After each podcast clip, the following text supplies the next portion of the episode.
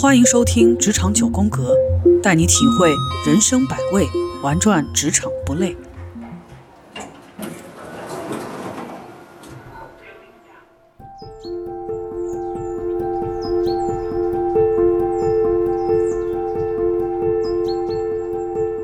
好，那接下来我想给大家分享的一个话题是，就是在我们了解了我们的这个公司的行业，包括像公司的产品这些之后，那我们接下来需要做的就是我们要去了解我们的公司的目标客户是谁。那这里的话，其实有几点建议给大家。第一个话就是我们要去了解我们公司目前所做的这个产品或者是服务也好，它是在这个行业里面做的某一个垂直领域。还是说全行业覆盖的？那比如说，对于互联网行业的话，我们可能习惯于把我们的客户按照定的标准，把我们的客户分为头腰尾部的客户。那我们到底是说我们是聚焦去做头腰部客户呢，还是说我们去做尾部客户的话，这个其实我作为我们 HRBP，我们肯定是需要去了解的。这个决策过程当中，我们怎么去区分哪些客户？是头部客户，哪些客户是腰部客户，对吧？我们肯定会有一个分层的一个标准。这个作为 HRBP，我觉得你是有渠道从公司内部去了解到，以及为什么用这样的标准，我觉得我们都是有这个渠道去了解的。那作为一个销售侧的 HRBP 的话，我觉得你必须得去了解到这一点。比如说给大家举个例子，就是说，比如说像我们的外卖领域，对吧？那比如像这个饿了么，饿了么的话，他们其实有饿了么。它是聚焦于腰部和尾部的这种客户，那后来的话，在跟这个百度糯米这个收购了百度糯米之后的话，他们又推出了饿了么新选啊。那饿了么新选的话，它就是聚焦于这个外卖市场的这种相对比较高端一点的这种客户。所以说大家可以看到，就是对于饿了么的他们的这个整体策略的话，其实在对于外卖客户群体的话，他们其实是把中高低端的这种客户的话，其实都有涵盖在里面。那这就是我们的业务的不同的覆盖面。那第二点的话，就是我们的目标客户群体的画像，其实这个也是很重要。当然，这个的话，我们的 HRBP 的话，不一定就是说你非得亲手去，我我要去了解我们的这个画像是怎么样的，或者是用什么样工具。那可能我们我可以给大家抛出来，就是说我们在这梳理我们的目标客户群体的这个画像的时候，我们一般就是用的这个 STP 的这种分析工具啊，那去对我们的客户进行这个分类分层。啊，那如果比如说我们是聚焦于某一个垂类的一个客户的话，那你要了解就是公司在这个垂类上面的这个客户，他们的具体的用户习惯画像是怎么样的？这个其实我们也有赖于就是说我们在参加公司的一些业务会议，尤其是业务侧的一些会议，或者是去跟我们的业务的这些 leader 去沟通交流的这种过程当中，我们可以了解到。还有包括我们自己再去跟我们的销售进行这个市场陪访的时候，我们能够 get 到的一些信息，这个对我们来说的话，也是一个很重要的一件事情。那第三点的话，就是基于该客户画像的话，我们可以提炼出什么样的客户需求，对吧？然后客户有哪些痛点是需要我们去帮助去解决的，这个的话也是一个需要我们 HRBP 去了解的。然后还有的话就是我们如何去获客。我们公司我们做的所做的这个业务，我们的获客渠道有哪些？那作为 HRBP 的话，我觉得，呃，你是有义务去了解这些东西的。我们不一定就是说，就是天然而然的我们就知道啊，我们有哪些获客渠道。这个其实对于如果我们是在刚入、刚转去做 HRBP 也好，或者是说刚进入到一个新的公司也好，其实这个我们通过跟业务侧的这些同学沟通也好，我们大概就能。获得这些信息的，那获得这些信息对我们 HRBP 自身来说其实是很重要的。就是你你要成为一个懂业务的一个 BP 的话，这些东西是你需要了解的最基本的一些。如果说能够把这这一大趴特别系统的能够去都给它走完一遍流程，或者是持续的去做的话，嗯，其实也也可以从一个层面上把自己已经先培养成为一个做业务的人了。那么对于 HRBP 这个角色，是不是一定有这个必要？可以先把自己变成业务单元中的一员，真正的去做业务，再把它抽身出来去做 HR。你觉得有这个必要吗？呃，当然有，当然有。就是说，在一些公司里面的话，他们其实会提供这样的一个机会，就是比如说你是从这个外招的一个 HRBP，对吧？或者是公司内部的一个 BP，你去到一个新的一个业务，我觉得都可以去跟公司申请，甚至公司他们可能自然而然就有一套这种培养的机制，就是可能我头一个月，或者是头两个礼拜，我把我的 BP 放到我的这个业务市场去，你就跟着销售一起去跑，甚至你自己，如果你觉得你有这个能力的话，你自己独立去跑一个客户，对吧？你能跑下来一个客户，都可以。对，当然更多的情况下，可能就是我们的 HRBP 跟着我们的业务的 top 销售，然后多跑几个城市，然后跟着多跟着几个 BP 去看一下这个城市的情况是怎么样的，对吧？然后多去看一下不同城市的这种客户他们的这种需求是否有有一些差异不一样的，或者是说去跑一些不同类型的一些客户。对吧因为有的时候，就可能理论的东西还是浮于理论。如果真是身体力行去参与一下，面对面的去接触，你才知道如何去处理客户的各种需求。所以说，对于一个过往没有就是你现在服务的这个领域的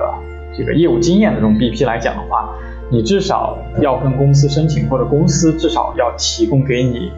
呃两个礼拜以上到一个月的这么一个时间，就是 HR 的工作给放下来。然后给你充足的时间，让你去熟悉一下市场，跑一下市场，然后多跟市场的这个一线销售，还有一些 leader 去建立关系，然后去熟悉，然后再回来，再把你公司的一些 HR 的一些项目或者一些 HR 的一些工作给慢慢的给捡起来。因为如果你本身就是 HR 背景的人的话，这些工作对你来说的话，基本上一两个礼拜就能上手了。但对于业务的事情的话，你要说到上手的话，我觉得至少需要两个礼拜到一个月的时间。那如果你要很熟悉业务那一套的话，因为有很多的规则机制，对吧？这些东西你要去熟悉的话，需要很长的时间，而且很多东西还需要你去找业务的去请教，去理自自己去理解这些东西。然后你自己在这个过程当中，你可能还需要花大量的时间去调研这个行业里面的信息。这需要你投入很多的精力的，对，所以说的话，这个我觉得这个是很有必要的，对，所以说我们在设计 HRBP 的这种培养项目的时候，其实我们都会规划一些时间让 HRBP 去，比如说去参加业务的一些会，区域的会、全国的会，还有就是去自己亲自去跑市场，去去跟着我们销售去见一下客户、谈一下客户这些，对，这是很重要的一个环节。好，然后再回到我们，再回到我们的这个客户群，对我们目标客户群体的了解。那刚才已经提到了基点，那还有一点就是说，大家需要了解，就是我们的客户需求在未来会有什么样的一些变化的一些趋势。对这个，我觉得作为 HRBP 的话，我们可以去通过一些行业的一些分析，或者是一些研报，我们可以去及时敏锐的去捕捉这样的一些信息，甚至我们可以去跟业务去交流和探讨。未来如果客户的这种需求有这样的变化，我们在我们的销售人员的这种胜任力，或者是说在我们的这种组织架构上面，我们可能会有什么样的一些变化？还有一个了解这个客户的一个渠道的话，其实刚才已经给大家提到，就是我们可以去频繁的去跟我们的销售去陪访。那对于销售 DP 的话，我的建议是一个月的话，你至少有两到三次的这个，至少是三次的这么一个这个。跟着我们的销售去市场做陪访，对，你就花一个下午的时间跟他们去跑一下市场，对，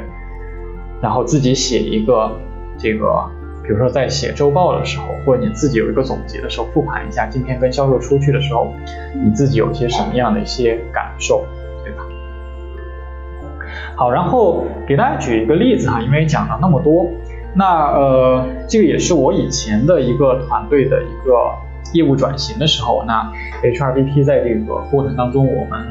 呃做的一些事情，那呃我们之前的这个我之前的一个服务过的一个业务团队的话，他们的这个呃是卖这个就是收音机的，那这个这个这个产品的话，其实是针对我们这种呃小的这种餐饮商户，对，呃也不是餐，是。对，针对这种，呃，餐饮商户的那这种机具的话，它其实这种商户的话，我们的这种客户定位的话，其实是这种餐饮行业里面的这种，呃，腰部以下的这种客户，因为它的这个单价其实不高，而且它的这个整体定位的话，其实也不是那种很高端的这种收银收音机。所以说的话，我们对于销售的这个能力素质的一个定位的话，就是这种呃公司传统的这种地推销售。那对于这种销售类型的话，他们的这个就是说我我们可能对于人员的这种要求的话，相对呃不会太高。所以说我们会从公司内部的，比如说原来的一些团购部门啊，或者是一些广告销售部门会呃这个吸纳大量的一些这个。员工转型过来，那在人才市场上面招聘的话，其实我们对于这种销售的要求的话，整体的要求的话，相对也不会就是有很高的这种要求，只要他过往有过这种 sales 的这种经验啊，然后学历在大专学历左右的话，有过一两年的这种销售经验，那基本上我们就可以就是说把这样的人给招进来去做这种地推。那后来这个业务的话，它有一个比较大的一个转型啊，然后它的这种客户的话。从以前的这种小的这种小商户，变成了这种政府端的这种客户，这是非常非常非常大的一个转型。那在面临这种转型的情况下的话，那其实我们跟业务沟通下来的话，其实对销售的这种能力素质的话，是一个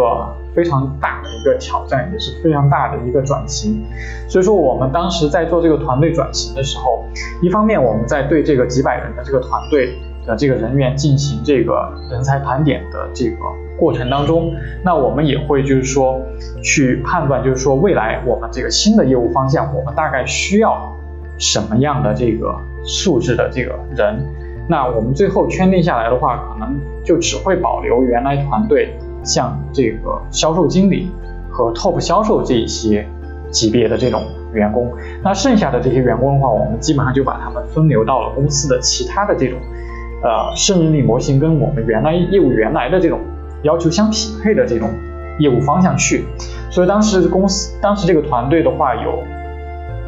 两百接近两百人的这个团队的话，有百分之八十五的这个人的话都被分流到了其他的这种团队去，对，然后剩下的这些同学的话，我们保留下来了，就作为我们新的这个偏技端业务的这个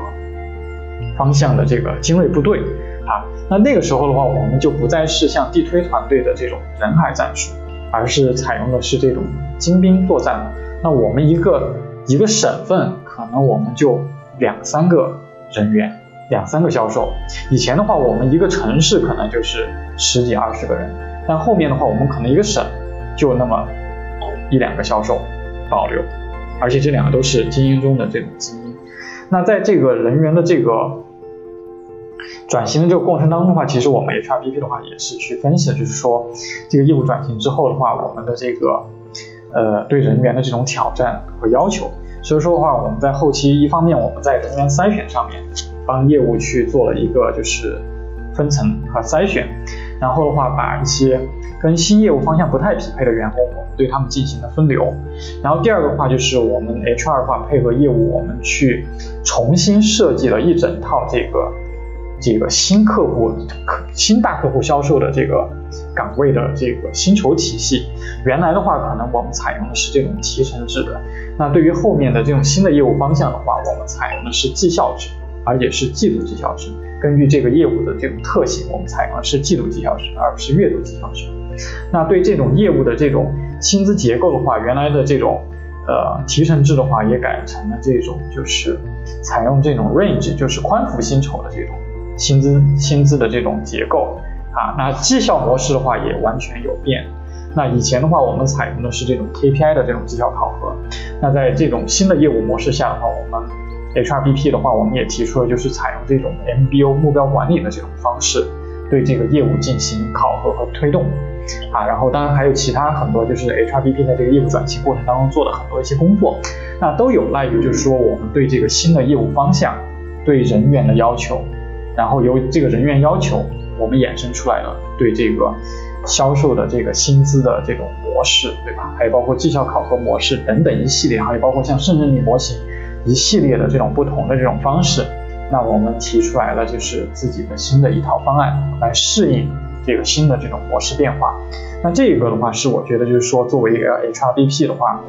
在我们对这个业务有了一定的了解之后，我们在业务转型过程当中，我们做的比较成功的一个转型的一些事情所以说这个其实，所以说刚才给大家讲的，你对行业的了解，你对目标客户群的这些了解，其实都对我们来说都是很有帮助的。对。